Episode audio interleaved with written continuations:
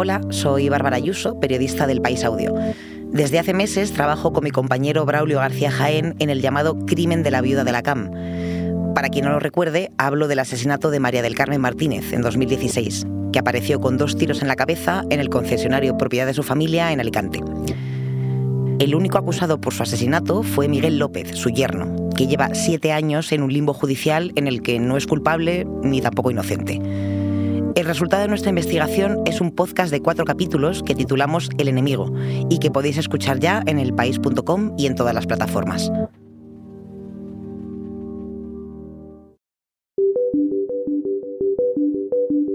En los últimos días Rusia ha estado al borde de una guerra civil, según Putin. Así ha descrito el presidente ruso el motín de los Wagner.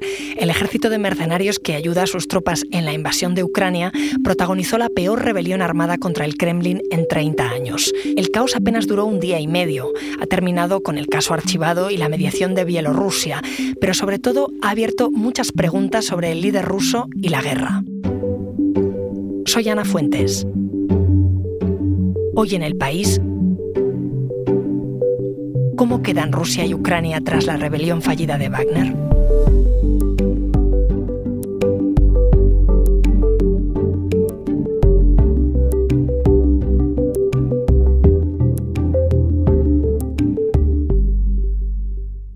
Para entender qué ha ocurrido voy a hablar con dos compañeras del país que conocen a fondo el tema. Pilar Bonet, que durante 34 años fue corresponsal del país en la Unión Soviética, Rusia y espacio postsoviético, y con María Sauquillo, que fue corresponsal en Moscú y que lleva desde el inicio de la invasión rusa viajando a Ucrania. Primero voy contigo, Pilar. ¿Cómo estás? Bien, bien, gracias. ¿Cuándo empieza esto?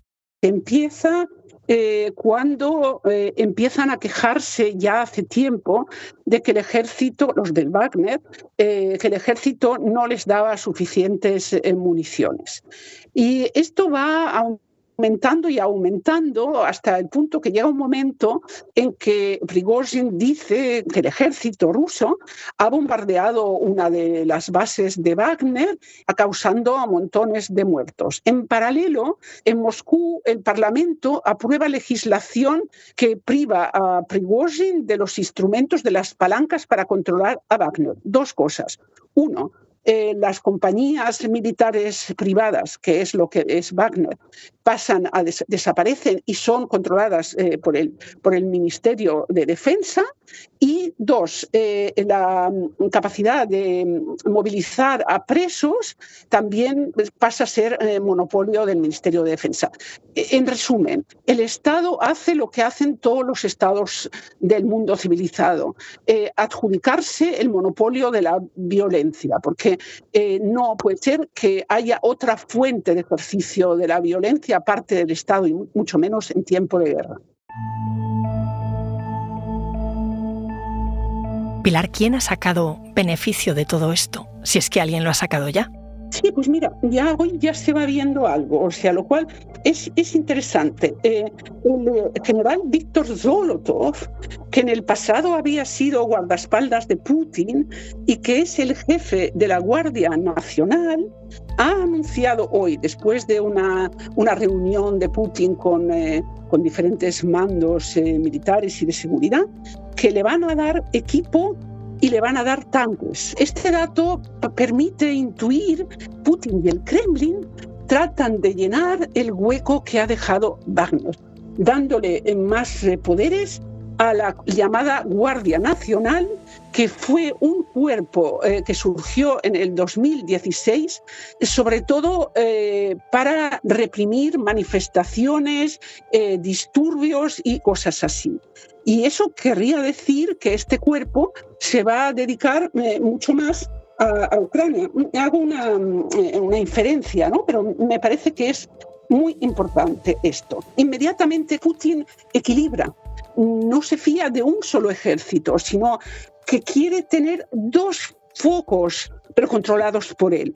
Y esto abonaría la, la, tesis de que eh, hacía lo mismo antes, solo que eh, eh, Prigozhin no se había revelado y había empezado a hacer, hacer de las suyas en función de un proyecto personal. Es decir, que mientras el Kremlin pudo equilibrar eh, el ejército y, los Wagner, esto funcionó. Y en el momento en que Prigozhin pierde los papeles y empieza a protestar, deja de funcionar.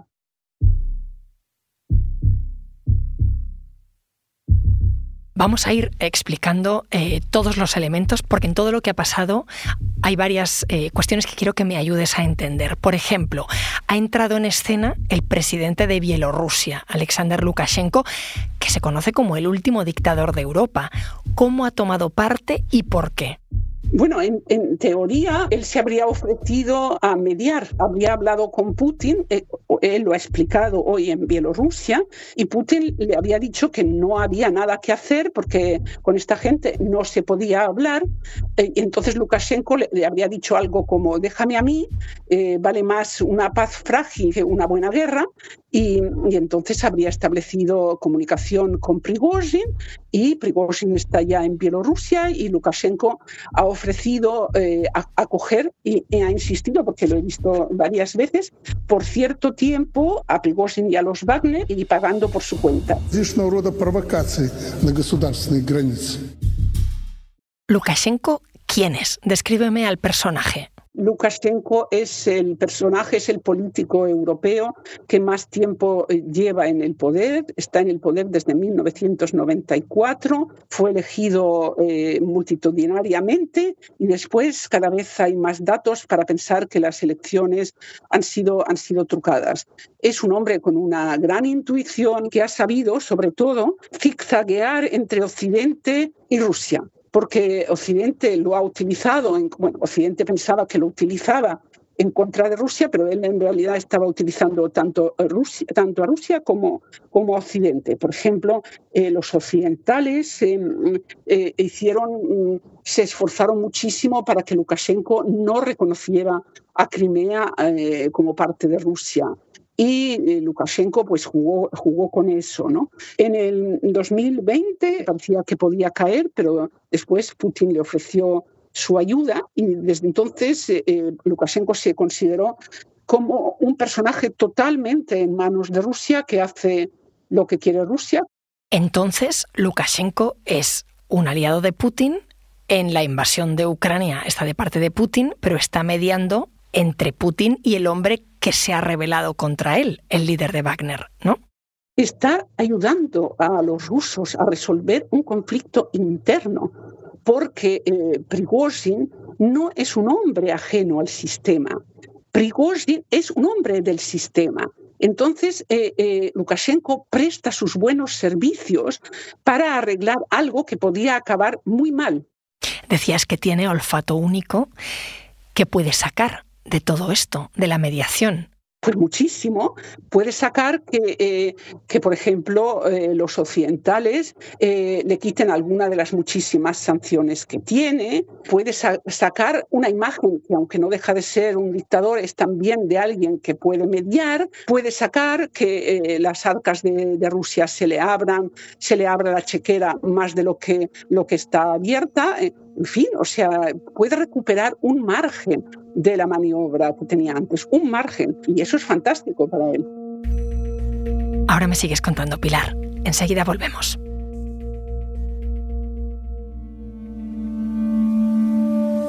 Porque escuchas hoy en el país y siempre tienes ganas de más, recuerda que los sábados y los domingos tienes nuevos episodios gracias a la colaboración de Podimo y El País Audio.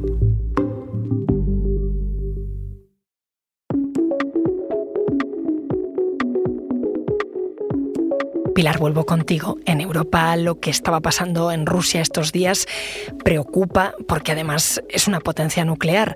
El alto representante de la Unión Europea, Josep Borrell, dijo que el motín de Wagner le había recordado a la Revolución Rusa de 1917. No sé si tú lo ves así. Bueno, a grandes rasgos eh, eh, puede, que sí, porque el tema de la Revolución Rusa, si lo miras desde el punto de vista de eh, hubo una división en el, frente y esta división se tradujo en una, guerra civil y en la caída del régimen zarista. En ese sentido sí, pero cada, cada episodio histórico es, es diferente, me parece. ¿Había habido otros motines en los últimos años en Rusia en torno al Kremlin? Motines no, o sea, hubo un intento de golpe de Estado en el 91 contra la Unión Soviética. Estábamos hablando sobre el motín frustrado en Rusia y lo que muchos nos preguntamos ahora es si todo esto tiene consecuencias en la guerra de Ucrania. Mi compañera María Sauquillo estaba allí hace año y medio cuando empezó la invasión rusa y ha seguido viajando al país. ¿Qué tal María? Hola Ana, pues bueno, días muy intensos, pero bien, gracias, ¿qué tal? Ya me imagino, cambia las cosas en Ucrania, lo que ha pasado. ¿Qué pasa con los mercenarios Wagner ahora que su líder se ha marchado? Pues yo creo que todavía es pronto, ¿no? Para ver pues, qué impacto tiene la, en la guerra de Rusia en Ucrania todo lo que ha sucedido en los últimos días con los Wagner. Pero bueno, si salen de la ecuación, si sus unidades de mercenarios se desmantelan como tal, pues es posible que sí, eh, que sí afecte. en teoría, por lo que podemos reconstruir ¿no? a través de los comentarios y las fuentes sobre, sobre el supuesto acuerdo alcanzado con, por Prigozhin con el gobierno ruso, con la mediación de Lukashenko, el jefe de Wagner eh, sería Bielorrusia. De hecho, bueno, pues supuestamente ya está allí, según, según Lukashenko. Y sus mercenarios tienen dos opciones, ¿no? o integrarse en el ejército o irse a Bielorrusia también, aunque, bueno, no inmediatamente. Ahora siguen en sus bases en Lugansk, la, región Ucrania ocupada por Rusia. También, eh, según los medios rusos, se ha pactado la entrega de las armas pesadas y Wagner tiene un muy buen arsenal. De momento, bueno, pues las autoridades rusas sí han archivado ya los casos penales por rebelión, pero ojo, en una de sus intervenciones, Putin lanzó que habría que mirar muy a fondo si las empresas de Prigozhin, que no solo tiene Wagner, tienen algún indicio de corrupción. En cualquier caso, si finalmente se consolida esa presencia de Prigozhin y mercenarios de Wagner en Bielorrusia, bueno, pues puede ser otro elemento añadido a la crisis de seguridad de los países bálticos, ¿no? Como Lituania, que ya ha reclamado que la OTAN refuerce su flanco este. Este intento de rebelión llega después de una relación de muchos años entre Putin y Prigozhin, el, el líder de los Wagner. ¿Cómo se estropeó? Pues sí, Prigozhin y Putin tienen eso, una relación relativamente cercana desde hace décadas, ¿no? Se conocieron en San Petersburgo y Putin le había garantizado hasta ahora a Prigozhin contratos y licitaciones de todo tipo para sus empresas de catering y a cambio el empresario, pues que se le conoce también como el chef de Putin, por eso le ha hecho muchos trabajos sucios al Kremlin, no solo con Wagner ¿eh? y sus mercenarios con los que ya operaba en Ucrania en 2014, sino por ejemplo también con la fábrica de trolls que trató de influir en la campaña electoral de Estados Unidos en 2016 y tras la que estaba también Prigozhin. Pero al empresario, que le encanta figurar, se ha crecido durante la guerra de Rusia en Ucrania. Prigozhin, eh, que además mantiene una antigua y cada vez, cada vez más dura eh, rivalidad con el ministro de Defensa Shoigu, ha lanzado ataques verbales muy duros contra el titular de defensa, que además es como una de las manos derechas de Putin. Eh, ataques eso muy duros a cuenta de los fallos en la invasión a gran escala, ataques pues que han ido subiendo de tono y que Shoigu no ha perdonado. Antes de la guerra ya se llevaban mal, ¿eh? pero bueno, pues los trapos sucios los ventilaban en casa. Eh, con la guerra lo empezaron a hacer en público. Putin lo permitió eh, dio carrete a Prigozhin hasta que luego, bueno, pues ya ha sido complicado recogerlo. Tú hace años llegaste a contactar con Prigozhin, has seguido muy de cerca al grupo Wagner. ¿Cómo viviste este último movimiento? Es que no sé si te lo esperabas. Sí, yo pude comunicarme con él eh, en 2021 por una serie de reportajes de investigación que hice sobre su compañía Concord, la, compañía de catering y su estrategia de ese momento ¿no? de ahogar con denuncias y con demandas a opositores rusos, ¿no? como Navalny. Los últimos movimientos, Ana, pues no se han sido fuertes, pero bueno, yo creo que si nos paramos un poco a analizar sus últimos comentarios, los ataques al Ministerio de Defensa, esto ha sido mucho más grande de lo previsto, pero bueno, no del todo inesperado. Prigozhin ha dicho después eh, por qué lo ha hecho todo, ¿no? En uno de esos mensajes de audio que le encanta difundir a través de sus muchos canales de Telegram, ha explicado eh, pues que la compañía Wagner tenía prevista hacer una gran performance pública de entrega de armas en la sede militar de Rostov a final de este mes, eh, un poco pues para visibilizar que no iban a integrarse en el ejército como marca una nueva regulación que entra en vigor en julio. Yo creo que fue un gesto desesperado para negociar una salida para él y para seguir teniendo un buen pedazo de pastel de las contratas públicas, aunque le ha salido pues francamente mal, porque no sé, en cualquier caso Ana, aquí no hay ganadores y lo sucedido eh, demuestra además que el régimen es mucho más frágil de lo que parece. Esto lo vemos, por ejemplo, por la falta de capacidad de respuesta del ejército ruso, del Kremlin, los Wagner avanzaron 700 kilómetros sin casi oposición.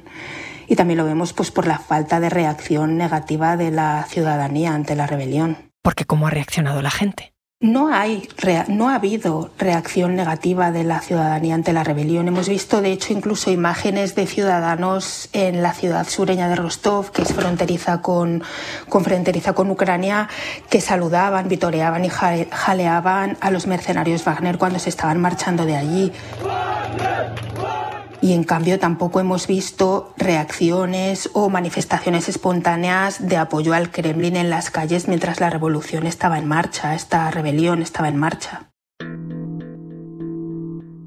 María, ¿y qué va a pasar con los Wagner entonces? Pues supuestamente el Kremlin, bueno, Putin personalmente ha dado garantías a Prigozhin para que se exilie en Bielorrusia. Pero bueno, históricamente sabemos que esas garantías, la palabra, no valen nada en Rusia, en la Rusia de hoy, en la Rusia de Putin. Lukashenko ha dicho que los mercenarios que quieran se pueden instalar allí, que cederá a la compañía bases militares abandonadas. Y pues una fuente de inteligencia que conoce a fondo Rusia me comentaba el domingo que una opción es que Wagner vuelva al estatus anterior, es decir, pues cuando la compañía era eso, una compañía fantasma, que aunque todo el mundo sabía que existía, no estaba oficialmente en Ucrania y no se atribuía los pocos avances que ha logrado allí Rusia. Aunque, bueno, pues este punto, la verdad es que es uno de los que más dudas suscita. Esto nos genera muchísimas más preguntas que respuestas. Lo que está más claro, Ana, es que Wagner, fuera de Rusia y Ucrania, opera en países como pues, Siria, Libia, Mali, República Centroafricana, incluso en Venezuela. Allí no puede desaparecer. Los Wagner son muy útiles para el Kremlin como su brazo armado oficioso allí donde no puede mandar a su ejército regular y bueno, en estos países sirven también para proteger los intereses rusos, por ejemplo, en la explotación de los yacimientos de tierras raras y de los recursos en plena revolución industrial, en plena cuarta revolución industrial. De ahí Wagner y Prigozhin pues también sacan muchísimos beneficios y allí seguirán operando tal cual. De momento, muy posiblemente con Prigozhin a la cabeza, bueno, aunque no se puede descartar que de la noche a la mañana el Kremlin le quite la empresa y ponga a uno de sus oligarcas útiles. En Rusia la ley es maleable y esto es perfectamente posible. Oye, antes mencionabas que entre los muchos negocios de Prigozhin está el de Internet, que es el creador de las llamadas granjas de troles. Em, algunos informes le relacionan con ataques de propaganda.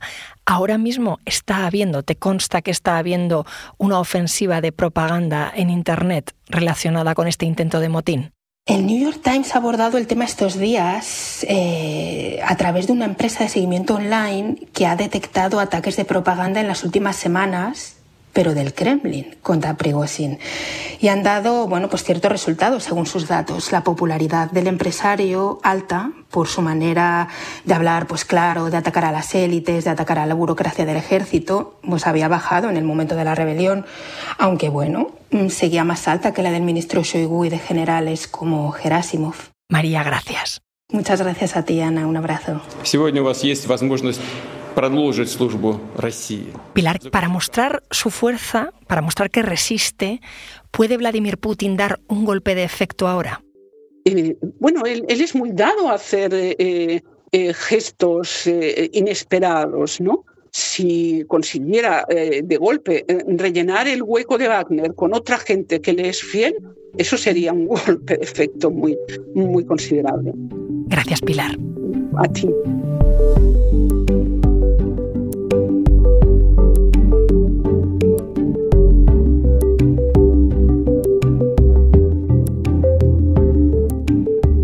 Este episodio lo hemos realizado Jimena Marcos y yo. El diseño de sonido es de Nicolás Chabertidis, la edición es de Ana Rivera y la dirección de Silvia Cruz La Peña. Soy Ana Fuentes y esto ha sido Hoy en el País. Mañana volvemos con más historias. Gracias por escuchar.